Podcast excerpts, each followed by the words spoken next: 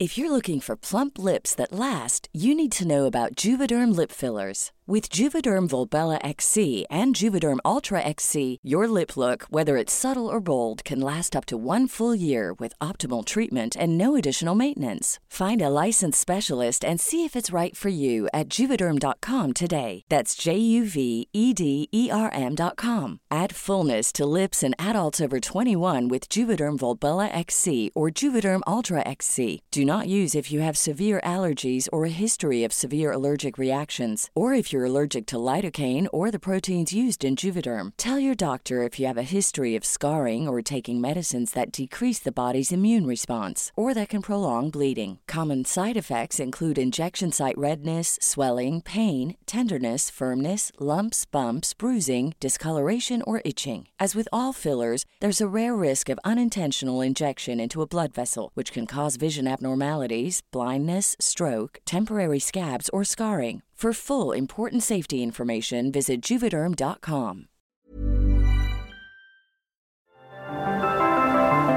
Las historias de ayer viven en nuestra memoria hoy. Viven en nuestra memoria hoy. Cofre de leyendas, en voz de María Eugenia Márquez.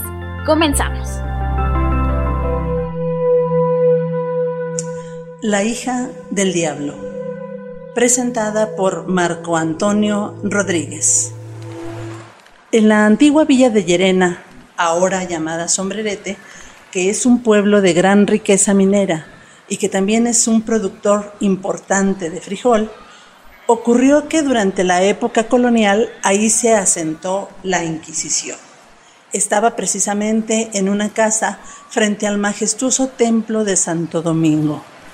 Pues en aquella época, que era precisamente la colonial, llegaron a aquella ciudad de Villa de Llerena dos mujeres procedentes de Tasco.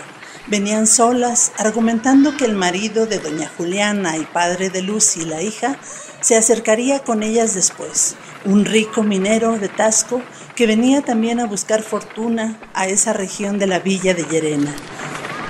Todo mundo empezó a verlas porque el vestuario que traían, sus ropajes eran realmente elegantes, discretos y con una propiedad de vestir que poco se veía en aquellos lugares. Además, las dos mujeres eran muy hermosas. Ver a doña Juliana asombraba, pero si luego se fijaba uno en la hija Lucy, era precisamente una mujer de lo más hermoso que habían visto por aquellos lugares. Y todos suspiraban por ella, pero una de esas tardes, al venir del templo, se encontraron por la calle con don Manuel de Ordóñez, el más rico de los mineros de la zona.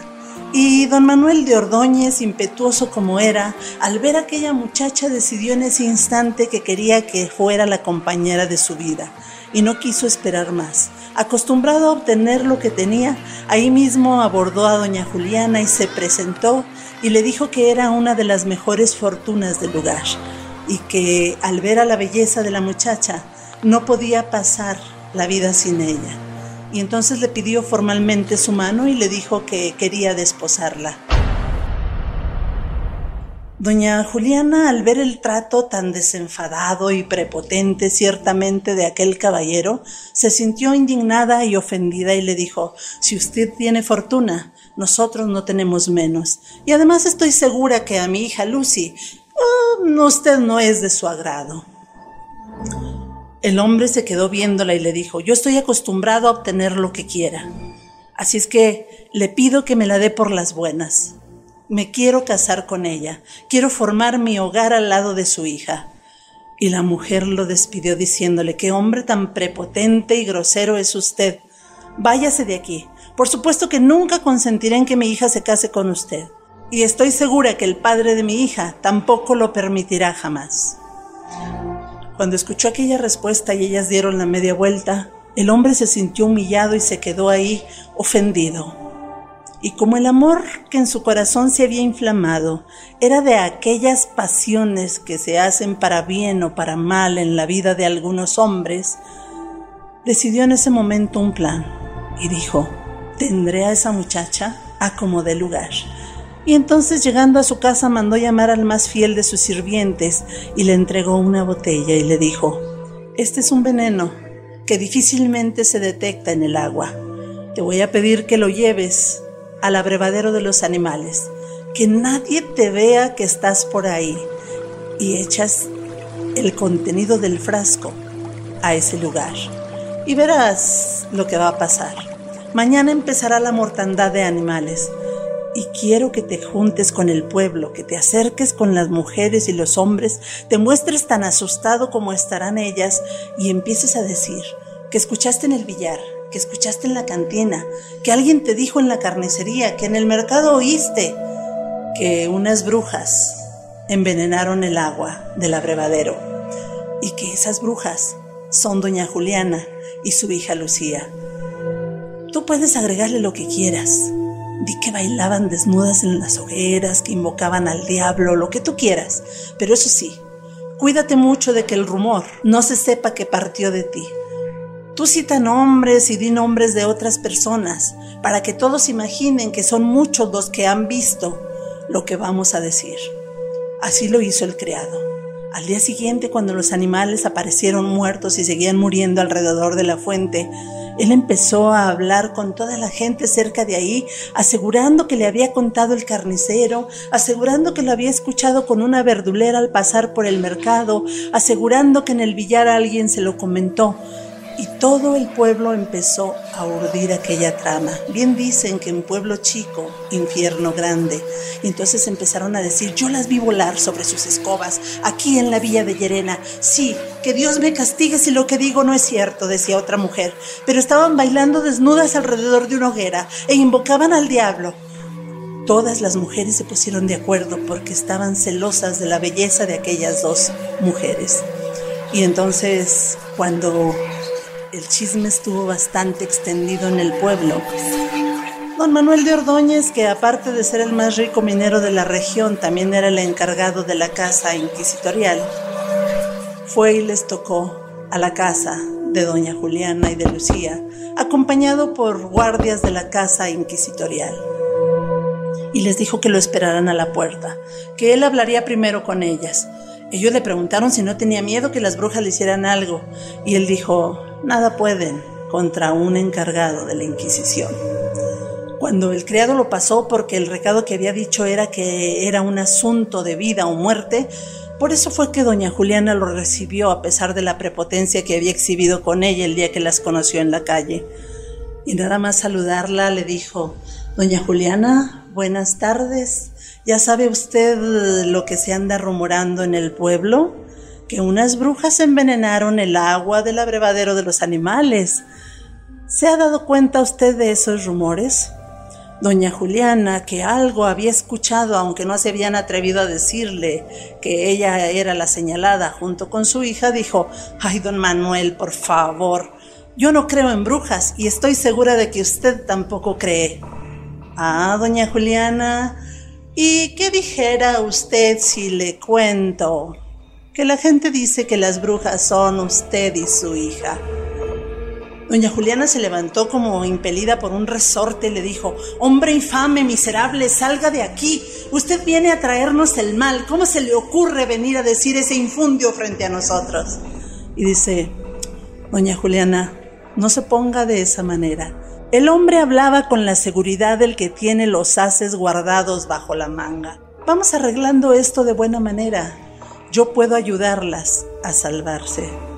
Todo a cambio de que consienta que su hija sea mi esposa. En ese momento doña Juliana se puso furiosa. ¿Cómo se atreve? Salga usted de aquí, hombre despreciable, miserable, vil. Pero aquel en vez de salir empezó a dar gritos a la guardia.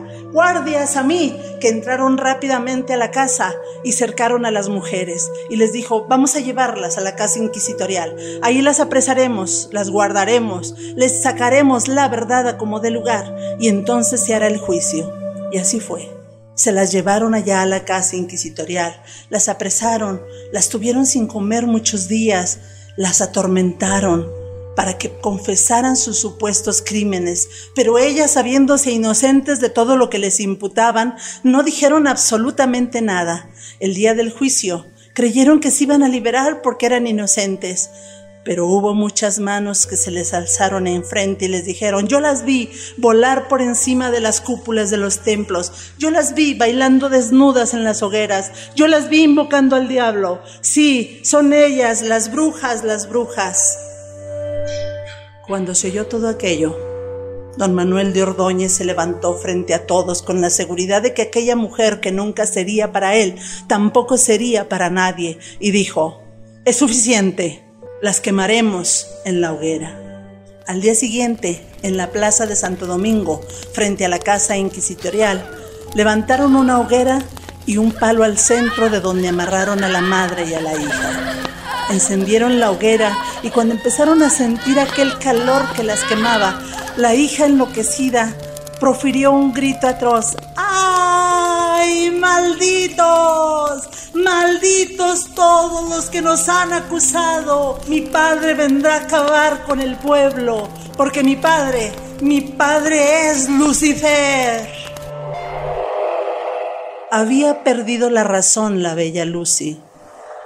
O creía verdaderamente lo que estaba diciendo, enloquecida por los tormentos y el hambre. Como quiera que fuese, ese día comenzó a soplar un aire atroz por la villa de Llerena. Silbaba fuertemente por las calles, azotaba las puertas y las ventanas de madera. Y al día siguiente amanecieron muertos, calcinados, don Manuel de Ordóñez y su criado. Y la gente empezó a temer. ¿Qué pasaba en la villa de Llerena? Y empezaron a morir aquellas mujeres y aquellos hombres que con dedo acusador habían dicho que las brujas eran aquellas dos mujeres a las que habían quemado. Y entonces los demás que también habían participado del rumor tuvieron miedo y arrepentidos verdaderamente de corazón fueron con los sacerdotes y les pidieron que les ayudaran. Ellos bendijeron cruces y les pidieron que las colgaran en las ventanas y en las puertas, atrás, adentro de sus casas, para que el diablo no se atreviera a entrar. Pero aún así, el viento no se quitaba, barría las calles y las llenaba de polvaderas y silbaba furiosamente por todos los cerros. Y entonces fueron nuevamente con los sacerdotes y les dijeron que seguían muriendo las personas que habían acusado a las mujeres. Y entonces los sacerdotes, confesando a todos los hombres y mujeres que se les acercaron, les dijeron que había que llenar todos los cerros del pueblo de cruces, empezando por el sombreretillo, ese cerro que le da nombre hoy al actual sombrerete, ese cerro el más alto de todos.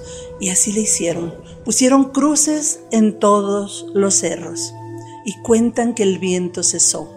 Y muchos dicen que así fue como el diablo se alejó de sombrerete pero hay muchos otros que aseguran que el diablo ya estaba dentro de la villa de Llerena y que ahora con tantas cruces rodeándola no puede salir de ella.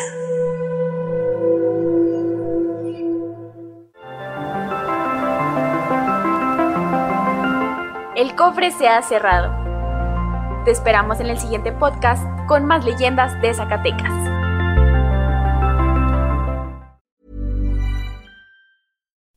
Would you like to look five years younger? In a clinical study, people that had volume added with Juvederm Voluma XC in the cheeks perceived themselves as looking five years younger at six months after treatment. Look younger, feel like you. Add volume for lift and contour in the cheeks with Juvederm Voluma XC. Reverse signs of aging by adding volume to smooth laugh lines with Juvederm Volure XC. For important safety information and to find a licensed specialist, visit juvederm.com. That's J U V E D E R M.com. Not for people with severe allergic reactions, allergies to lidocaine, or the proteins used in Juvederm. Common side effects include injection site redness, swelling, pain, tenderness, firmness, lumps, bumps, bruising, discoloration, or itching. There's a risk of unintentional injection into a blood vessel, which can cause vision abnormalities, blindness, stroke, temporary scabs, or scarring. Talk to a licensed specialist to find out if it's right for you.